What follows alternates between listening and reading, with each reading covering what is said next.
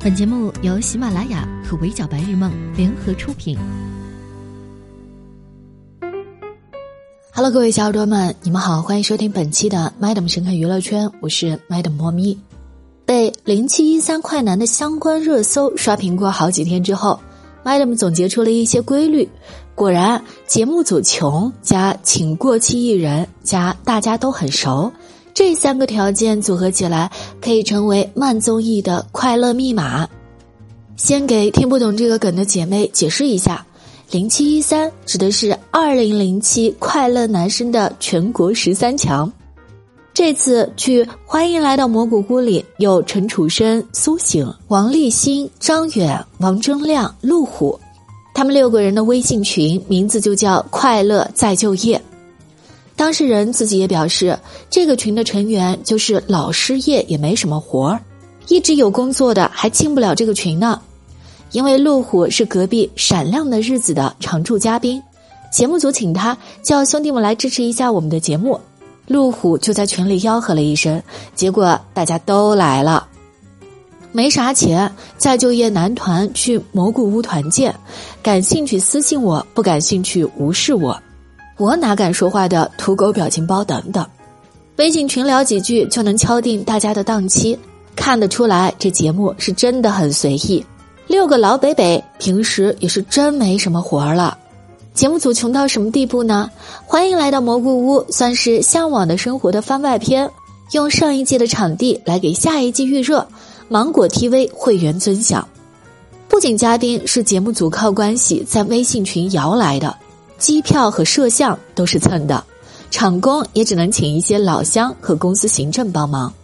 他们的全部预算只有类似体量节目的百分之十到百分之二十，宣发费是从公司手里抠出来的四万八千元。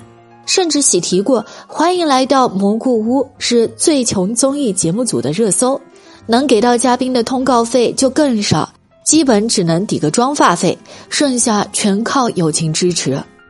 正常来讲，艺人上通告会带三个工作人员：经纪人、宣发、妆发。但节目组秉持着能省则省的原则，把一带三变成了一带一。只要再就业男团每人带一个经纪人，节目组在录制当地帮他们找妆发，就可以省下了一大笔的机票和住宿费用。精打细算到这种程度，按理来说，节目难免会有一点粗制滥造。但是结果大家也看到了，这几期节目完全可以说是大爆出圈。那种熟人之间不怕尴尬、互相接梗的氛围，人均过气、毫无偶像包袱、什么都敢说的相处状态，共同构成了这种自然又好笑的节目效果。比如他们几个扛着红塑料袋分享老家特产。用手捏起来就开吃的样子，像极了大学舍友在新学期刚开学的时候交换零食。我们很难从别的节目里看到这种画面。路虎想用狗语翻译器跟狗狗玩，但因为舍不得花钱开会员，直接蹲下原地看广告。他们对自己的过气和兄弟的过气心知肚明，而且丝毫不当回事，还可以肆意开玩笑。苏醒因为行程冲突晚来了一天。其他人齐聚之后调侃，好像谁没活儿一样。紧接着立刻承认，哎，还真没有。王立新说可以在这里玩玩音乐。张远缓缓提问：“你有玩过什么红的音乐吗？”没过多久就被王立新激情反弹：“你一个婚庆歌手！”我的内心是太缺德了，这种互相伤害真的可以播吗？甚至离婚这种敏感话题，搁别的艺人身上，估计录制当场就会被经纪人叫停。再就业男团可以当面打趣，老乡阿姨问他们这个年纪有没有什么特殊的年龄。英年早婚又在前不久离婚的王立新沉默了，其他人说结了也不一定会怎么样的。大家晚上同屋睡觉，一起过夜。王立新呼噜声大到陈楚生直呼：“停，停一下！你能不能停一下？”醒来之后就被大家谴责复盘。陈楚生说他是雷王，打了一晚上的雷。张远更狠，这可能就是你离婚的原因吧。最早出圈的猜歌环节，几个人更是把人糊胳膊红的梗玩到了极致。节目组可能还寻思帮他们宣传一下，选的歌有不少都是他们自己创作的，而且这么多年，他们明明经常在私下聚会唱歌，本该对彼此的歌都非常的熟悉。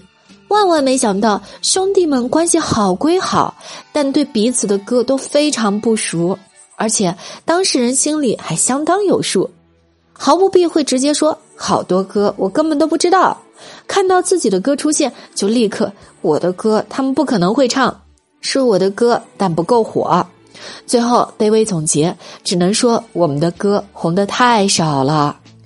晚来了一天的苏醒，当年选秀时就是团七，如今人没到场也免不了被吐槽。他们甚至还在节目上公然表示，苏醒为这一届快男的团结立下了汗马功劳，因为他是大家共同的敌人。这话也不是随便说说而已。节目组提问总决赛排名谁最不匹配？本来已经够大胆了，没想到嘉宾自己的回答更劲爆。当年我们都不待见苏醒，哪场都觉得他怎么还没有被淘汰呢？尤其那次，大家都以为小亮哥该晋级了，结果他赢了，大家就更讨厌他了。虽然苏醒人还没有到，但他的五个兄弟们已经在一边喝茶一边聊天，一边即兴编一些嫌弃苏醒的曲子。Be like 苏醒他没有来，不那么重要。谢谢苏醒没有来，甚至还给苏醒精心准备了一份见面礼，放个大喇叭在院子里循环播放。苏醒，我们先睡觉了，你来了之后，请把饭做好，做好了之后叫我们起床。Madam 看这几期节目的时候就在想，但凡这帮人里有一个人气稍微高点，都出不来这种节目效果啊！再严谨一点，人能不能聚齐？拍摄会不会被工作人员叫停？嘉宾被开玩笑黑脸怎么办？就算成功拍完了，能不能播？播出来会不会骂？其中隐患可不要太多啊！二零零七快男是快乐男生里最出圈的一届。当年的十三强歌，现在就相当于一档大爆选秀里的出道选手。而在节目当中讨论谁的排名不匹配，谁不该被淘汰，对彼此的单曲完全不熟，拿队友的私生活玩梗，当面嘲笑对方不红什么的，很明显，如今的内娱无法复刻。就算节目组敢拍，嘉宾乐意配合，也免不了在粉丝之间掀起一阵腥风血雨。Madam 都能想到粉丝可能会骂些什么，比如谁又犯懒了，谁更心机了，对内霸凌纯属嫉妒了，喊话 C 位坐稳独自美丽了，甚至会手撕节目组和工作室没有心，觉得他们亏待了自家爱豆。Madam 之所以在开头就说慢综艺的快乐密码是节目组穷加请过气艺人加大家都很熟。是因为只有嘉宾都是真朋友才能开得起玩笑，只有大家都过气了才不会引起饭圈撕逼，也只有在节目不会动不动就插播广告的情况下，观众的体验感才会有质的提升。当然，现在有不少的节目能把广告也打得很有梗，既让金主爸爸满意，又让观众能接受。更重要的还是得找来光看他们唠嗑我就能看一百集的嘉宾。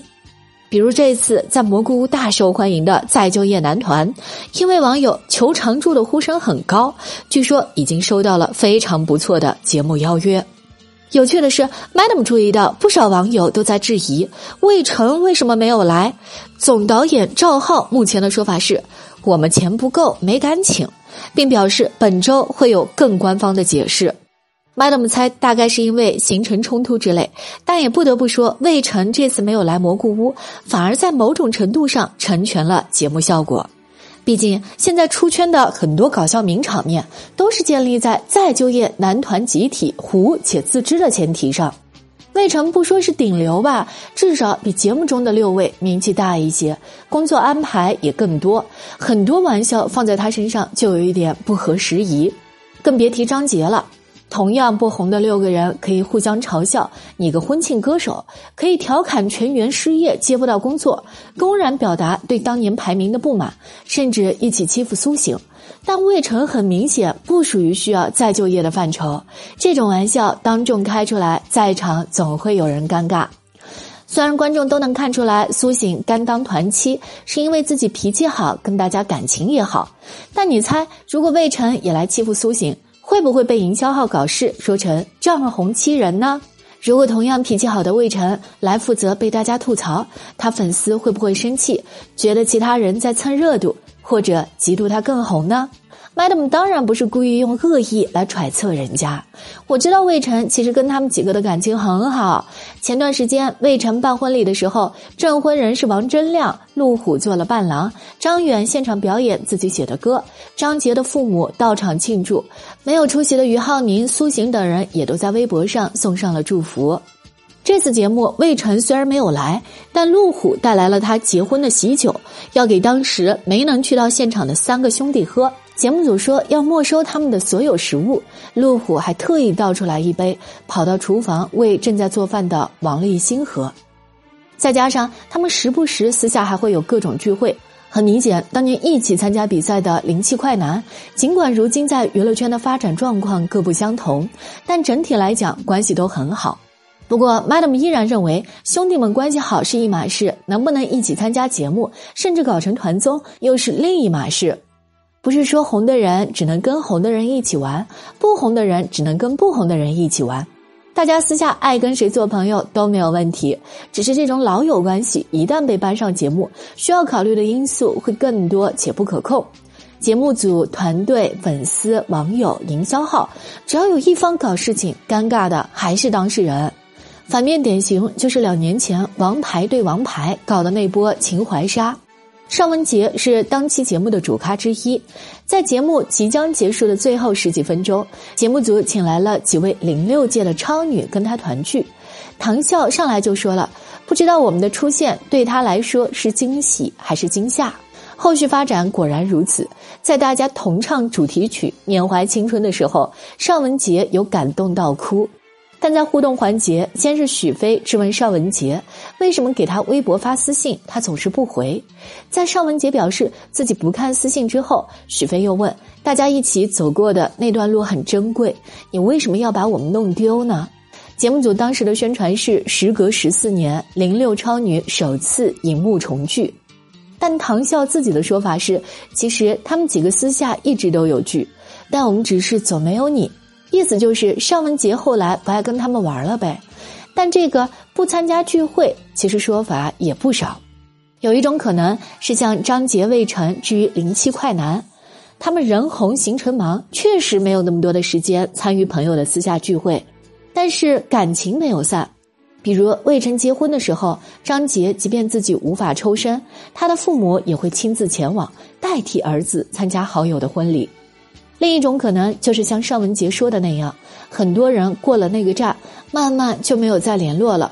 就像我们上学的时候亲密无间，可以一起吃饭、上厕所的同学，毕业之后各奔东西，有了新的生活、工作圈子，每年还回老家参加聚会的人总是越来越少。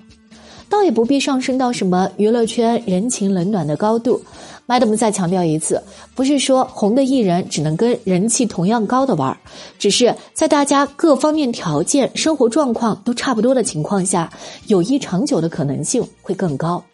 普通人尚且如此，更何况活在名利场镜头下面的明星们，需要考虑的因素往往会更多。私下交个朋友，一起出去玩还行；经常合体出现在公众视野，只会招来许多的麻烦和争议。此处需要提名一个杨幂。坊间总有传言，她谁红跟谁玩。早期证据是刘诗诗和唐嫣，比较近期的是张小斐。在《你好，李焕英》票房大爆之后，杨幂被拍到过探班张小斐，又遭了一波群嘲，说她太能蹭了。可事实是，杨幂跟张小斐是北电零五级的同学，上学时的旧照就能看出来关系不错。张小斐没红之前的班级聚会合照里，俩人也都坐在一起。有没有一种可能，不是杨幂谁红跟谁玩蹭咱妈热度，而是杨幂跟张小斐关系一直挺好，只是大家之前都没有注意到，张小斐红了之后才发现他俩还是好朋友。杨幂跟周笔畅是闺蜜这事儿也打破过不少人的自闭缘，当时还被传是因为杨幂要参加音乐节目，周笔畅有用才结交了这么一位闺蜜。但事实上，杨幂在超女时代就已经是周笔畅的粉丝了，两人相处中那种互怼互损的模式，没个十来年的交情打底，都很容易有劲啊。要不说明星交朋友真的难呢。杨幂跟国民度高的艺人一起玩，网友会说她谁红跟谁玩，只跟有用的人玩。就连前段时间施密 CP 破冰复婚，也是被传两位八五花害怕江湖地位不稳，才决定合体营业股份。可要是跟没有他红人一起玩，又会被网友指指点点朋友圈。比如前两天杨幂和张大大、林凡出去踏青，评论区出现最多的就是林凡是谁？杨幂独美，能不能别跟张大大一起玩了？咱就是说，大家思考问题能不能简单点儿？被诟病了这么多年，也没见杨幂放弃张大大，他就不能是喜欢跟相处舒服的人一起玩吗？为什么非得考虑对方红不红、有没有用？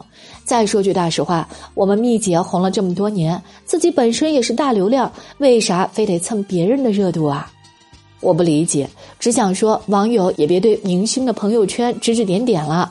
他们自己交朋友未必需要门当户对，只是当这份友情需要曝光在镜头下时，出于各种不被骂的谨慎考虑，他们往往只能呈现出势均力敌的那部分来。